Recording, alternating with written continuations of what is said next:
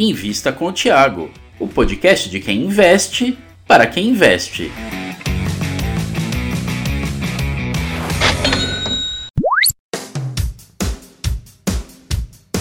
Olá, olá, investidor e futuro investidor. Estamos começando mais um Invista com o Tiago. Eu sou Gustavo Groma e acompanho mais uma vez vocês por aqui. Mas vocês sabem, né? O dono desse pedaço aqui é o Tiago Reis, fundador da Suno Research. Tudo bom, Tiago? Fala, Gustavo, tudo bom? Hoje a gente tem aqui um, um profissional que mudou de carreira, né? É, espero que esteja ainda mais feliz na carreira atual. É, o William Machado, que foi jogador de futebol, foi, foi capitão aí do Corinthians, jogou em várias equipes. Tudo bom, William? Tudo bem, Thiago, Gustavo e a todos que nos acompanham e que vão nos ouvir aí ao longo dos seus dias. William, é, eu sou torcedor do, do tricolor paulista aqui do São Paulo, então é, eu confesso que, apesar de acompanhar futebol, é, não acompanhei tão de perto a sua carreira, afinal você jogava num rival nosso aqui no Corinthians. Conta um pouco da sua carreira do, no futebol e depois como é que foi aí a evolução da sua carreira até você chegar onde você está hoje, que você é um dos sócios da Messi Investimentos, que é um dos principais escritórios aí de agente autônomo do Brasil. Bom, Thiago, é, eu tive uma carreira na categoria, sou de Belo Horizonte, é, fiz a minha categoria de base no América Mineiro é, e conciliei isso com estudo desde cedo, né, futebol e estudo, porque o futebol, é, desde de muito cedo, eu percebi que, por conta dos meus pais, né, das advertências dos meus pais, que futebol era uma incógnita, era uma loteria e não dava para confiar totalmente que eu viraria um, um jogador é, profissional e um jogador profissional é, de sucesso, né, de certo sucesso. E de fato foi isso que aconteceu com a maior parte da minha carreira. É, até por isso muitas pessoas acreditam que eu tivesse passado parte da minha carreira jogando fora do Brasil. É, mas o que acontece com a maioria esmagadora dos atletas é que eles não estão nos holofotes, né, não estão disputando as principais ligas é, nacionais e internacionais. E foi o que aconteceu comigo em 15 anos de, de carreira como atleta profissional eu passei nove anos jogando em times pequenos, disputando campeonatos estaduais, Série C, Série D, até que aos 29 anos é, eu me transferi para o Grêmio, depois de ter um, um, um, relativo sucesso numa equipe do interior de Minas, é, chamada Ipatinga, a cidade de Ipatinga. A gente foi campeão mineiro em cima do Cruzeiro em 2005 e isso é, alavancou a carreira de vários daqueles atletas, comissão técnica. Inclusive, o técnico era o Ney Franco, que foi técnico do seu São Paulo em determinado período. Mas é, eu, então, chegando à, equipe do Grêmio, eu tive uma boa passagem lá, uma boa trajetória. Depois me transferi para o Corinthians, permaneci três anos. Talvez você não lembre tanto, porque durante esses três anos a gente não perdeu nenhuma partida para o São Paulo. São Paulo, é óbvio que é coincidência, né? Tem isso dentro do futebol determinadas fases em que certo time não vence o outro. É, e eu acabei participando de uma dessas fases em que o, o São Paulo não conseguia vencer o, o Corinthians é, de jeito nenhum. Fiquei três anos e, como eu sempre conciliei estudo e, e futebol na medida do possível, é, eu fiz ciências contábeis, eu estudei, fiz faculdade enquanto conseguia conciliar com o futebol. Em alguns momentos isso não foi possível, mas eu já tinha adquirido o hábito de buscar mais conhecimento fora do esporte. Então eu lia bastante nas concentrações, nas viagens, buscava cada vez mais me informar quando eu não estava cursando ciências contábeis. E tomei gosto pelo mercado financeiro porque eu tinha que me virar para cuidar daquilo que eu estava ganhando. E também ao perceber como que os atletas, né, olhando ali no vestiário, na conversa de vestiário, como que os atletas acabavam na maior parte das vezes, investindo mal por desconhecimento, na maioria das vezes. Então, eu acabei entrando no mercado financeiro, primeiro para cuidar daquilo que, que eu estava adquirindo, e depois para poder ajudar aqueles que não tinham conhecimento suficiente. E, e, assim estou desde então, passando também com algumas experiências depois que eu saí do futebol, como dirigente, como comentarista esportivo, mas sempre aí ligado ao mercado financeiro também para fazer ou a gestão particular ou a gestão de terceiros.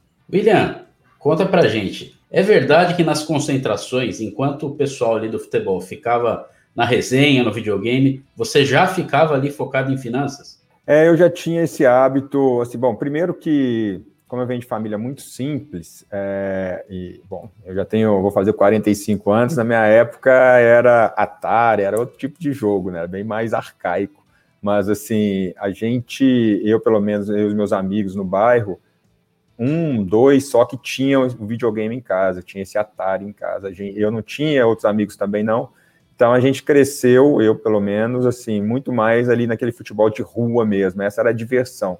Não gostava de ficar trancado dentro de casa, é, jogando uma coisa que eu não era bom, porque eu não tinha em casa, então eu não praticava muito. Quando ia jogar com os meus amigos, eu sempre perdia, então eu não via muita graça naquilo. E não desenvolvi o gosto, então, por, por videogame. É, e chegava na concentração, muito tempo ocioso, é, os atletas ali, alguns, não todos, mas assim, muitos gostavam de, de do videogame, tinham essa facilidade, e, e, eu não, desde pequeno, então assim, eu ia me distrair com outras coisas. E eu gostava muito já de ler, é, sem dúvida nenhuma, a leitura é, é, um, é uma ferramenta assim, excepcional. É, naquela época eu lia muito livro, é, depois, com o advento da internet, foi facilitando o acesso a outros tipos de literatura e também via computador, mas o fato é que eu, diferentemente da grande maioria, eu não, não tive esse, é, essa atração por videogame, o que acabou me ajudando bastante, porque eu aproveitei, digamos assim, de forma melhor o tempo ocioso que a gente tinha em concentrações e viagens. William, como é que é o seu dia a dia aí na Messi? O que, que você faz aí? Bom, eu procuro, né, acordo bem cedo, por volta de seis, cinco e meia, para poder dar uma malhada antes de, de, começar o dia, mas já, já escutando alguns podcasts, já lendo notícias de, de mercado, somente do mercado internacional, né, porque já está já tá andando, a China é um mercado asiático que já, que já muitas vezes fechou, então a gente já sabe como que foi lá e que pode impactar aqui. É, mais ou menos por volta de oito e meia, nove horas, começa é, o meu dia já com clientes, então é, atendendo clientes, conversando, me reunindo, presencial ou no caso agora muito virtualmente, né, por causa da pandemia.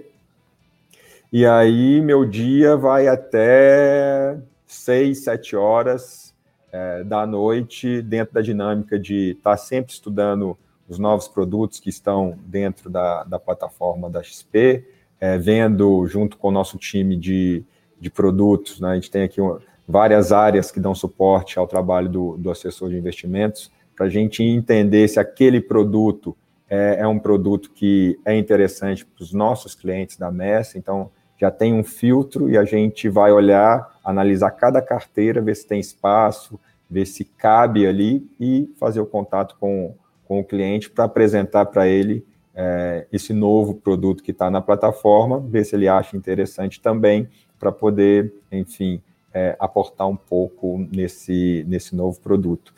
E, fora isso, tem os trabalhos de estar tá sempre é, visitando o cliente para apresentar resultado, é, me reunindo com possíveis novos clientes.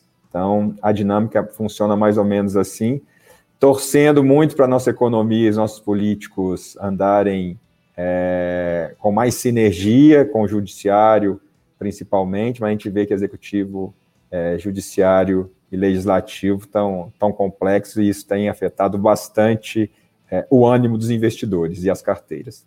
É, você fez uma transição de carreira.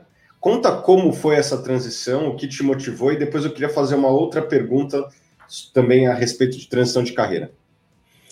Tá, o atleta ele tem, ao meu ver, é, uma grande vantagem e que ele muitas vezes não se dá conta disso é, ele sabe que ele vai fazer uma transição de carreira é, ainda novo, né?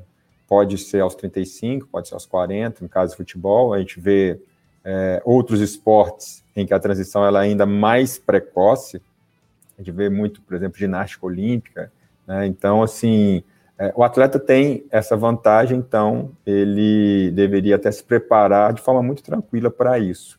No meu caso, aí sim eu acredito que no caso da esmagadora maioria dos atletas, é muito difícil você decidir o que fazer depois de ter atingido um sonho, né, de, uma, de criança, porque é, o atleta, de forma geral, ele sonha em ser uma coisa quando criança e ele acaba conseguindo atingir, realizar esse sonho. E depois, o que o motivará né, para continuar trabalhando, já que a maioria precisa é, trabalhar em outra atividade. É, no meu caso, eu não sabia o que eu faria até é, começar a ajudar os meus colegas no vestiário, é, no Corinthians, os mais jovens principalmente, dando algumas orientações. Hum, a partir do momento em que os atletas começaram a recorrer até, até mim para poder perguntar, tirar algumas dúvidas sobre investimentos, aquilo me, me abriu os olhos para uma, para uma transição que me daria também prazer, ajudar as pessoas a administrar melhor o que, o que elas ganhavam. Então, assim, essa foi, é, eu tive essa, digamos, essa, essa percepção é, ainda como atleta, de uma atividade que me motivava.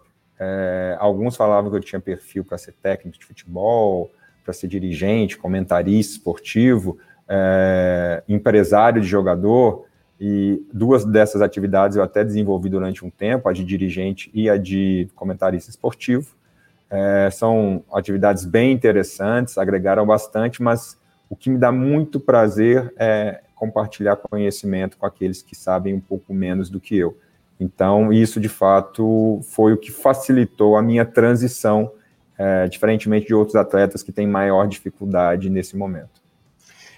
Eu, de certa forma, também fiz essa transição de carreira, né? Eu comecei minha vida como analista e continuo sendo analista até hoje, mas eu acho que eu desenvolvi outras características e outras carreiras aí ao longo do tempo, né? De certa forma, hoje eu estou é, nas decisões da empresa e também tem esse lado da, da comunicação aqui, né? E, e, eu acho que o fato é, de eu ser um analista que me tornei um comunicador cria uma certa diferenciação de mercado, né? De não ser exatamente o contrário, né? Um comunicador que foi aprender finanças. Eu acho que eu sou um cara que nasce das finanças e veio para para comunicação. Eu estou falando isso porque eu acho que muitas vezes, quando você faz uma transição de carreira, você traz qualidades e características da carreira anterior e um ponto de vista diferente para aquele mercado que você está se inserindo. Eu queria saber se você concorda comigo e quais é, características que o ambiente do jogador profissional trouxeram de características que agregam no seu dia a dia hoje e que, obviamente, trazem uma visão totalmente diferente do daquele cara que, sei lá, se desenvolveu no mercado financeiro. Eu concordo totalmente, Thiago. É, eu até recentemente estava conversando com, com, uma pessoa que estava batendo muito nessa tecla, é, um recém-conhecido amigo de amigos, assim, mas que eu já passei a admirar muito, ele falava justamente das transições de carreiras, é, que hoje em dia, quer dizer, sempre foi comum, hoje a gente fala mais, mas assim, pessoas experimentarem né, é, atividades diferentes, isso aí sempre ocorreu e, e, vai ocorrer com certeza. No caso do atleta, é uma obviedade. É, e ele falava exatamente de não é, cortar laços com a, toda a experiência, todo o know-how que você adquiriu fazendo uma outra função, uma outra atividade. É, que é muito interessante quando a pessoa consegue fazer a transição e trazer consigo é, características que você já domina e que podem ser é, colocadas naquela nova função, naquela nova atividade. Dentro do mercado financeiro, na atividade que eu desempenho hoje, é, a disciplina, que é muito comum dentro do futebol, dentro do esporte, é, a determinação, a competitividade, porque, querendo ou não, a gente tem né, vários, digamos, adversários no dia a dia, temos outras empresas que competem conosco, e você ter essa vontade de, é, o que eu falo, não é ser o maior, mas é ser o melhor, e aí, consequentemente, você talvez venha a ser o maior, mas muito por causa da qualidade daquilo que você entrega. Então, é, essas características que eu citei, para mim, elas, na verdade, elas não são só do esporte, em qualquer atividade a gente precisa ou deveria ter né, essa, essa disciplina, essa determinação, porque muitas vezes, ou na maioria das vezes, pessoas de sucesso é, em qualquer atividade, elas são praticamente assim, são obstinadas, elas precisam ter um foco né, serem organizadas e, e executar bem.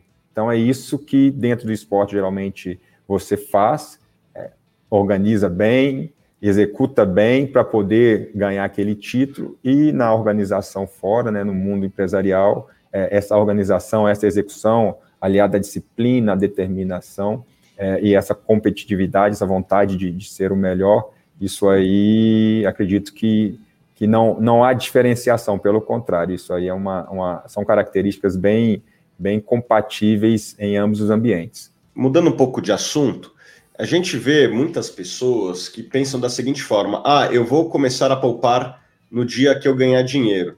E, e você, obviamente, fez sua carreira no futebol, e no futebol, obviamente, quando o, o, camarada joga num time grande e está em destaque, ele ganha muito dinheiro.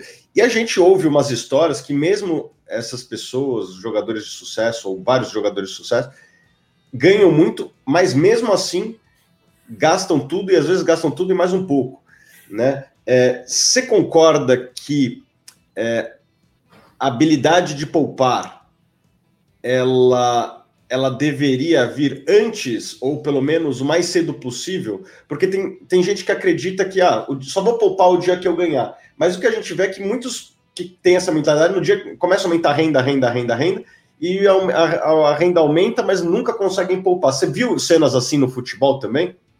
Ah, vi sim, vi. No caso do futebol, quando você tem é, que é a minoria da minoria da minoria que, que tem é, salários excepcionais, é, e eu falo com muita tranquilidade, justamente por ter convivido com os dois lados, né? Primeiro que eu sou zagueiro, Sim. nunca ia ganhar tanto mesmo.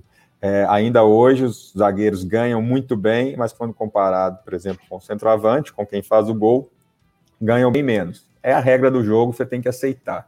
É, e o, o, mercado vem aumentando cada vez mais é, a fatia para os atletas, porque esse bolo vem crescendo cada vez mais. E se a pessoa é, ela não tem essa cultura, essa educação de poupar, independentemente de quanto ela ganha, ela não vai ter quando ela ganhar bastante, porque ela não adquiriu isso quando ela tinha pouco. Então, assim, é, no caso dos atletas, o, o fator ainda que é muito perigoso para é, a atividade, que é, acaba sendo uma armadilha, é a situação de você ganhar muito cedo, né? você não ter a maturidade para administrar quanto você está ganhando, você ter o um entendimento, você ter o conhecimento. E o atleta ele é reflexo da nossa sociedade, né? O brasileiro é, ele é muito é, mal educado financeiramente. A educação pública no Brasil é, vai de mal a pior, infelizmente, e a educação financeira junto. Então, não é só os atletas, não são só os atletas, é, é toda uma população, ou a maior parte da população, que não tem o conhecimento e essa cultura de poupar. Mas para ter a cultura de poupar, você tem que ter o conhecimento, pelo menos na minha opinião. Como você não tem o conhecimento, você acaba acreditando que ah, não, vou guardar quando eu tiver mais dinheiro. E quando a pessoa tem, ela guarda um pouquinho, que não vai ajudá-la, é, não vai ser o suficiente para poder dar um padrão de vida ou manter o padrão de vida que ela é, adota quando ela ganha bem, o que ela guarda é insuficiente, mas ela não tem conhecimento para entender isso e acaba fazendo muita bobagem. E os atletas dão, dão capa de revista, é, quando quebram, né? Então, assim, teve uma, um bilhete premiado que saiu aí 60 milhões para São Paulo. Eu não sei se uma pessoa só ou foi um bolão, mas, assim, como é anonimato, a gente não sabe se essa pessoa vai administrar bem ou não, ou se essas pessoas irão administrar bem ou não. Mas já saiu, já foi matéria até do Fantástico, que as pessoas que ganham na loteria, a maior parte perdem, perde tudo, né? Então, a gente vê que não é só um problema dos atletas. William, vou te fazer aqui uma, uma, algumas perguntas. É, se você compraria ações, tá? De algumas hum. empresas que, relacionadas ao futebol. Obviamente que várias dessas empresas aqui elas, elas são mais do que apenas relacionadas ao futebol. Mas eu queria saber sua opinião se você compraria ações. Vou falar aqui umas cinco empresas, tá? tá. É, Nike. Sem ser, obviamente, é, a minha opinião vai ser uma opinião bem bem. Lógico, é, é, é, é lembrando, o William não é. Sem ser analista. É, é, exatamente. Né? É uma Só... mera opinião pessoal, assim, se você Exato. compraria para sua carteira. Exato. Nike, compraria. Algum motivo assim? Por, por que você compraria? Porque a Nike, é, a gente olha a história da empresa em si, é, o que ela vem desenvolvendo. Eu né, convivi com alguns profissionais da empresa ao longo da minha carreira. É, e a gente vai, e aí eu gosto de ler bastante por curiosidade, né? Como que nasceu a empresa, é, quando a gente vê, por exemplo, a parceria Nike e Michael Jordan, como que isso se deu lá atrás e como que até hoje né, foi uma parceria de sucesso e é uma parceria de sucesso. Eu acredito que a empresa ela tem tomado é, mais decisões acertadas ao longo do tempo do que erradas. E, e é um grande player do mercado é, esportivo, se não for o maior. Então, é, se não for a maior. Então, acredito que ela seja uma empresa assim que eu arriscaria a, a, ter algumas ações na minha carteira. Adidas, que é a rival. Então, a Adidas é curioso. A Adidas ela consegue é, fazer uma coisa que até me atrai mais do que a Nike, quanto a roupa mais casual. É, eu gosto também da, da Adidas. Acho que é um modelo que, que deu certo apesar de, na minha, na minha opinião, estar atrás em alguns pontos em relação à Nike, mas eu acredito que nessa, nessa disputa aí eu teria um pouquinho de cada, viu? Porque eu gosto das duas empresas. Aliás, é, essa é uma pergunta muito comum que eu recebo. Pô, Thiago, tem ações da Itaúsa, posso ter ações do Banco do Brasil? Eu acho que sim. É, eu sempre peço para as pessoas calibrarem ali a exposição setorial. Eu não gosto de ter mais de 30% num setor, mas uhum. eu não vejo problema você ter ações é, de empresas que, que, que, competem entre elas. Muitas vezes as duas empresas são, são ótimas e, e, nenhuma empresa é igual a outra, né? Às vezes uma Sim. empresa tem mais exposição um setor, a outra outro, né? Por exemplo, Itaú é, e Bradesco. Cara, apesar dos dois serem os maiores bancos do Brasil, o Bradesco tem uma presença um pouco maior em seguros, o Itaú tem uma participação é, relevante na XP, o que dá uma, um, uma exposição maior ao segmento de investimentos. Então as empresas nunca são iguais eu acho que sempre tem espaço para duas empresas é, na carteira desde que elas sejam boas, num bom preço e que você não tenha uma exposição muito grande ao setor. Agora eu vou fazer pergunta de time de futebol. Tem time de futebol que é listado aí. depois, eu, eu, depois de tudo, eu vou, eu vou, emitir a minha opinião a respeito do time de futebol. Queria até saber a tua. Tá bom. Manchester United, compraria ações? Ah, nossa, boa pergunta. Já foi uma empresa muito vencedora. Hum, não, hoje não compraria. Hoje não compraria. Os caras estão gastando muito mal dinheiro, né? É, é, faz tempo, desde quando saiu o Ferguson, né? E eu tenho duas, é, dois livros. Muito é, bons livros. É, de biografia do Ferguson. Um eu li, o outro ainda não. Estou cheio de livro para ler, estou atrasado, enfim. A gente tem cliente, o cliente sempre em primeiro lugar e a, a literatura ficou, ficou bem para trás. Mas o livro dele que eu li é fantástico, mas a gente vê como que ficou uma, uma certa dependência do modelo que foi vencedor e que eles não conseguem mais replicar. Então, assim, como você bem colocou, eles vêm gastando, vêm investindo, mas também com muita troca de comando ao longo do tempo. Então, isso gera uma insegurança, né, quanto a que direção é, a empresa né, vai, vai, vai seguir. A gente não tá, eu não estou seguro, por exemplo, de se ano, essa temporada que começa, se não começar bem, se o técnico permanece. Então, assim, esse tipo de insegurança acho que não é legal e, e não me dá tranquilidade para investir numa empresa assim. Juventus, que é outro, que é outro time listado. É, a Juventus, ela é uma empresa super tradicional, né, um clube super tradicional, mas eu vejo que hoje ficou muito para trás. Assim, ela está passando por uma renovação. Ela fez uma aposta muito alta no Cristiano Ronaldo em relação a, a conseguir a tão sonhada Champions League.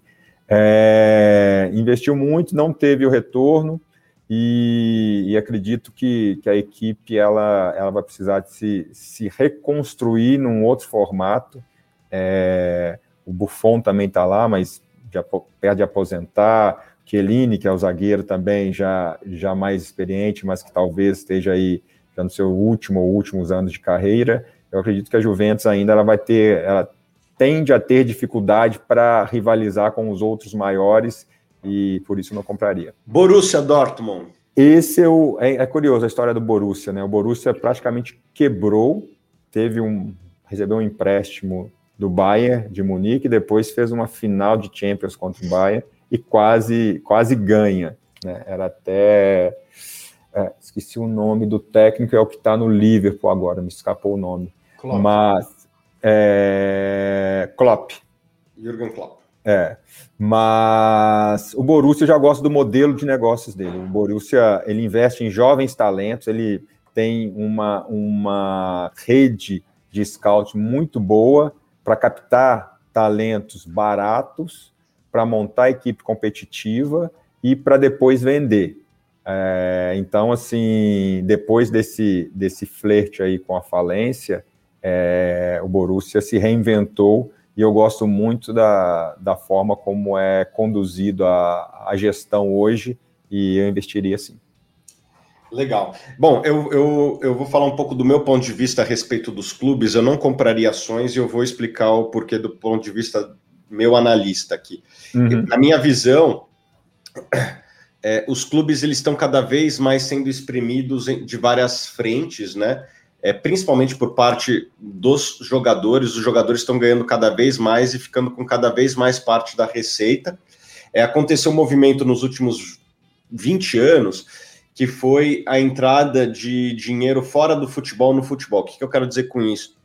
Você começa lá atrás com o Chelsea recebendo um aporte do, do Abramovich, é, mais recentemente, a gente viu um movimento parecido no Paris Saint-Germain e também no, no, Manchester City.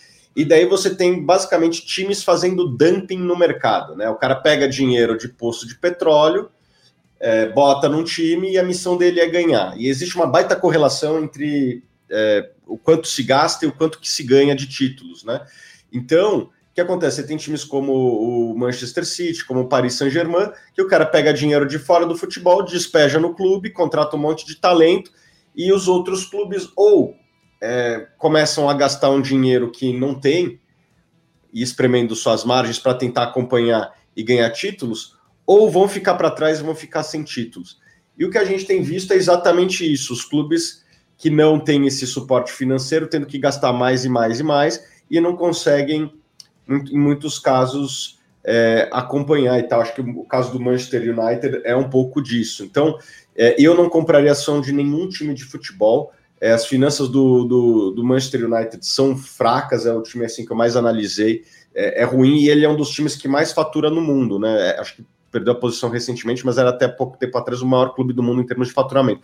Se o maior clube em termos de faturamento não dá lucro, poxa, é, quem que vai dar, né? Então a gente tem aqui um mercado que está sofrendo esse certo dumping aí, apesar de ter regulações e mais regulações de, de fair play financeiro, os caras sempre inventam um jeito de, de driblar isso daí, o que faz com que os times é, estejam cada vez mais esquisados nesse no, profit pool de futebol. Quem, quem eu tenho visto que ganha cada vez mais com futebol são três entidades, aqui eu dividi, aliás, em três grupos. Os jogadores, né? Hoje a gente vê jogadores ganhando, é, poxa, salários que 10, 15 anos atrás, é, assim, você pega um salário do Ronaldo, você pega o reserva do, do Ronaldo que ganhava lá atrás, o reserva do Manchester City hoje ganha mais do que ele, né?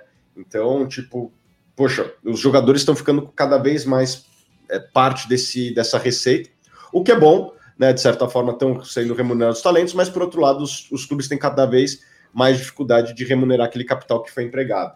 É, a FIFA, a FIFA ganha muito dinheiro, né? A FIFA é uma máquina de, de ganhar dinheiro, ela é, não pode dar lucro, então ela pega tudo o que ela ganha e reinveste no futebol, vai construir estádio na África, mas enfim, é uma entidade que pega muito dinheiro do futebol para ela, e a Nike e a Adidas, que pela escala global conseguem ser meio que winner takes all, né? É muito difícil qualquer marca nova é, conseguir ter escala global. Então, sei lá, a Nike vai lá e patrocina o Cristiano Ronaldo, sai vendendo a camisa dele, a chuteira dele, nos 200 países do mundo. Se uma marca pequena quiser patrocinar o Cristiano Ronaldo, não vai ter essa distribuição, não vai ter esse brand awareness e não vai conseguir competir. Então, essas marcas, na minha opinião, conseguiram criar aqui quase que um duopólio. Obviamente que uma outra marca ali consegue pegar um, um, fazer uma aposta, né, num clube, num jogador, mas essas duas marcas conseguiram criar quase que um duopólio. Então, é, de, da cadeia do futebol aqui, a FIFA não é listada, então não dá para investir.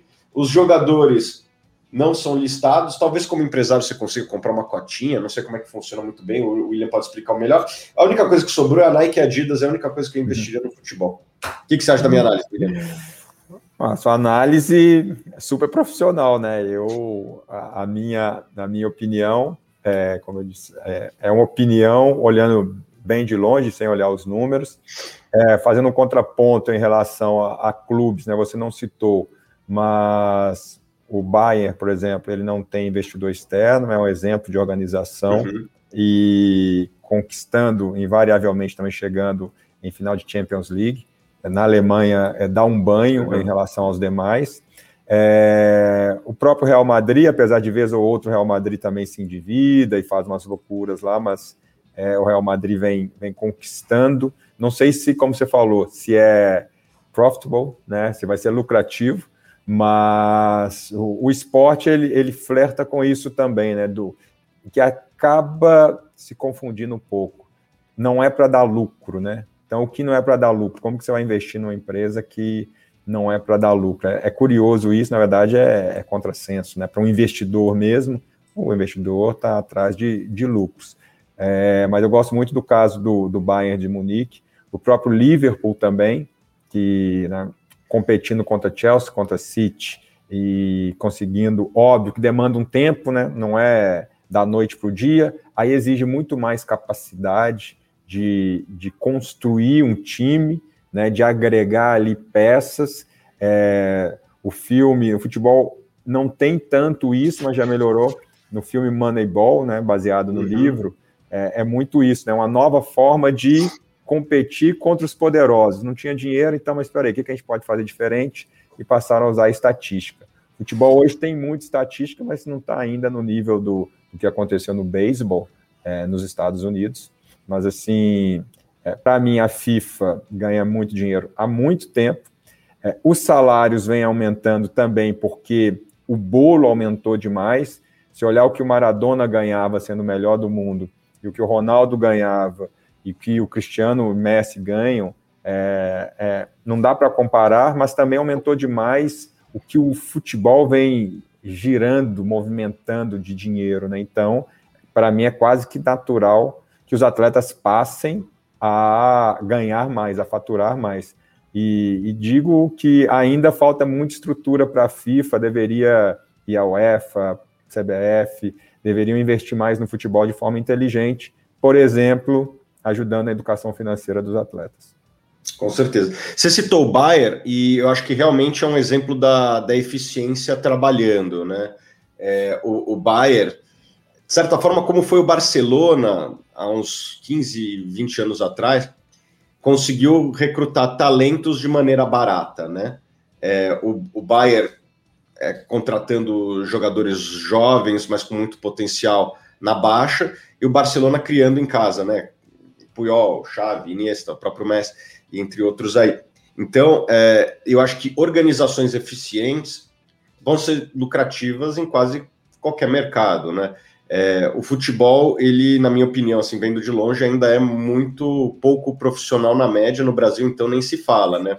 A gente vê os, os times aí ligados à Red Bull cada vez mais avançando, e acho que a única coisa que os caras trazem é um pouquinho de gestão e já estão ali disputando o campeonato brasileiro, o campeonato alemão, né? Então, assim, gest... olhando de longe, me parece que a gestão do futebol e as histórias que eu conheço é uma gestão muito pouco profissional. Você concorda, William?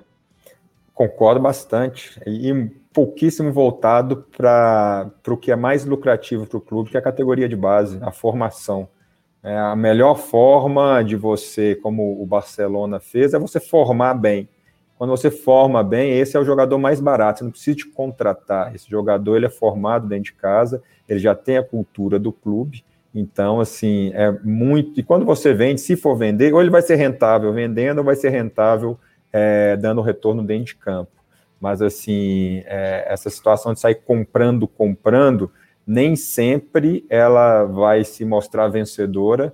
é, principalmente para alguns algumas competições. E no Brasil, então, a gente está muito longe de, de, ter organização e de ter sequência de trabalho, né, que é um outro problema grave. Você uhum. interrompe trabalhos é, invariavelmente de forma natural, por exemplo, quando tem eleições no clube, e aí muda-se presidente de três em três anos, e aí interrompe trabalho na base, às vezes no próprio profissional. Então, assim, o Brasil, por não ter, agora até passou uma lei que talvez ajude um pouco, mas assim, é, empresa sem dono, sem ter aquela cobrança, uhum. aquele acompanhamento, é muito difícil dar certo. O dinheiro do futebol é, no Brasil é um dinheiro sem dono, então é, é muito mal gerido. É, eu, eu, conheço umas histórias, depois se você quiser compartilhar algumas, é, assim, me lembra muito partido político, assim, pelo que eu vejo, sabe? Tipo, é, como não tem donos, como você disse, o clube pertence aos. Muitos clubes pertencem aos sócios, né? Aos, e, e, daí acaba tendo a turma da, da bote, a turma do, do da, da, natação, a turma do campinho de futebol, e daí o, quem quer se eleger tem que negociar lá com essas turminhas. Geralmente essa turminha tem um líder, e daí esse líder, daí as conversas começam: ah, putz, meu, meu filho lá também quer fazer uma reforma no clube, será que dá para se você conseguir botar ele aí para fazer a reforma, o, eu consigo os votos aqui da turminha do, do, do, Squash e tal. Então, me parece que é meio quase que um, um, um congresso nacional, os clubes brasileiros, cara. Parece essas negociatas. Você está rindo porque você deve conhecer umas histórias aí. É, eu estou rindo para não chorar, porque a maioria é assim, e isso é sinônimo de, de má gestão, né? não dá para ser nessa forma. Uma coisa é negociar. Né? Política a gente faz no dia a dia, né? Normal. Mas tem a, a política boa e a política má, né? Quando você perde o, o, foco, o foco deveria ser o clube em primeiro lugar, né? A instituição. Eu quero uma instituição forte. Poxa, eu vou contratar seu filho se tiver melhor preço, se ele for competente. A gente faz aqui uma, é, uma concorrência traz os, trazem os preços, exige essa competência, pô, ele ganhou, ótimo, a gente vai ter o maior prazer. Mas se ele não for competente ou não tiver o melhor preço, e não tiver o melhor preço, é, a gente não vai fazer com ele. Deveria ser, ser essa forma de trabalho. Mas a gente vê que não é, pelo menos não tem sido na esmagadora maioria dos clubes, e por isso os clubes estão endividados. Quando se fala que o jogador é, que o clube, o jogador está ganhando muito, falo isso agora a nível de Brasil, tá? É, o jogador, na hora que ele vai assinar um contrato, ele não coloca uma arma na cabeça do dirigente. O dirigente muitas vezes fica ali até querendo convencer o cara, vem para o meu clube, vem para o meu time, sei lá o que e tal, e o técnico entra na conversa, e enfim, é todo né, um aparato para poder trazer o jogador. E aí fecha um contrato. E o clube não consegue receita suficiente para pagar, aí param de pagar o jogador, o jogador que é culpado. Quer dizer, é, acho que já passou da hora da gente acordar para que o jogador não é culpado. O jogador é o menos responsável dentro dessa cadeia. O mais responsável, os mais responsáveis, é quem tem o poder da caneta e que assina uma coisa que sabe que é inviável pagar. O Brasil não tem como pagar, salvo dois, três clubes, pagar 500 mil, 300 mil para jogador. É, não tem, porque os clubes não fazem essa receita. Simples assim. Para finalizar, conta aí uma, umas histórias dos bastidores do futebol que você acha legal. Alguma com o Ronaldo aí? com o Ronaldo, deixa eu ver o que. Ah, teve uma, é, uma muito engraçada que eu, quer dizer, muito engraçada. O Ronaldo, a gente teve a oportunidade de jogar juntos com 16 anos na seleção de base, seleção sub-17. É, e por, por coincidência, eu fui capitão dessa seleção também. Então, isso facilitou demais quando ele chegou no Corinthians, porque, imagina, o Ronaldo né, chegando no Corinthians, por tudo que ele, que ele representava, é, com certeza a gente ter disputado no Sul-Americano juntos facilitou na hora da gente da gente estar tá lá conversando, decidindo algumas coisas, enfim, é, muitas vezes opiniões eram divergentes, a gente tinha que, que ajustar, o que é muito normal até. Mas, assim, por se tratar do Ronaldo, isso sempre tem uma relevância maior. E determinado dia, era um sábado, a gente estava, a gente estava é, treinando, mas a gente não iria jogar. Era uma equipe é, mista que ia para o jogo no domingo.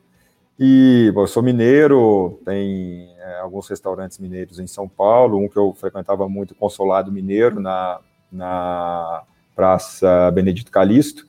E aí a gente estava lá treinando, estava vontade de almoçar, de comer comida mineira, matar saudade, e saí convidando alguns, alguns colegas para ir e tal.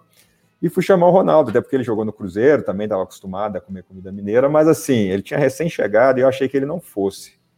É, mas convidei, óbvio, e ele aceitou. Quando ele aceitou, eu já pensei, pô, vai ser um caos.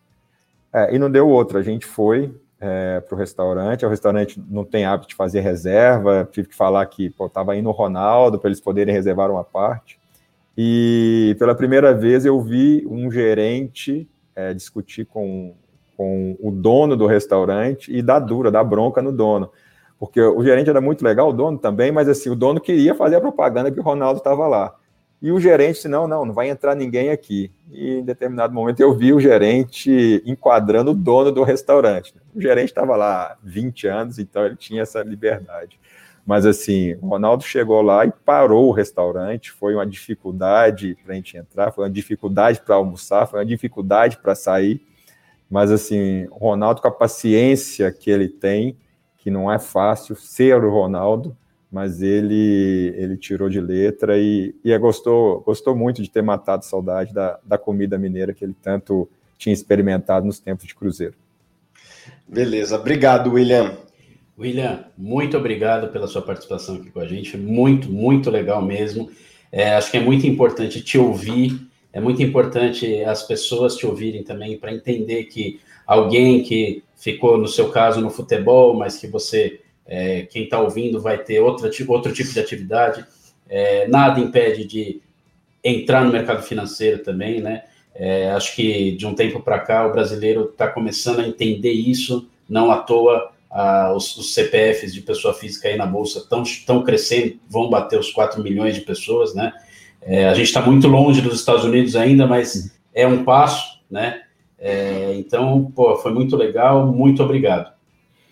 Eu que agradeço o convite, foi um prazer e eu espero mesmo que cada vez mais as pessoas né, tenham interesse em adquirir conhecimento para ter a tranquilidade necessária de estar tá entrando na Bolsa. Né? A gente vê que a gente está muito atrás em relação às, às nações mais desenvolvidas nesse aspecto e nesse, nesse ponto o juro baixo ajudou bastante né, o brasileiro a se movimentar. Com a subida de juros, eu espero que o brasileiro não volte a ficar preguiçoso e continue estudando e aprendendo, e isso acaba refletindo também nos atletas. Um forte abraço. Obrigado a todos que acompanharam essa entrevista até o final. Espero vocês em mais um Invista com o Thiago semana que vem.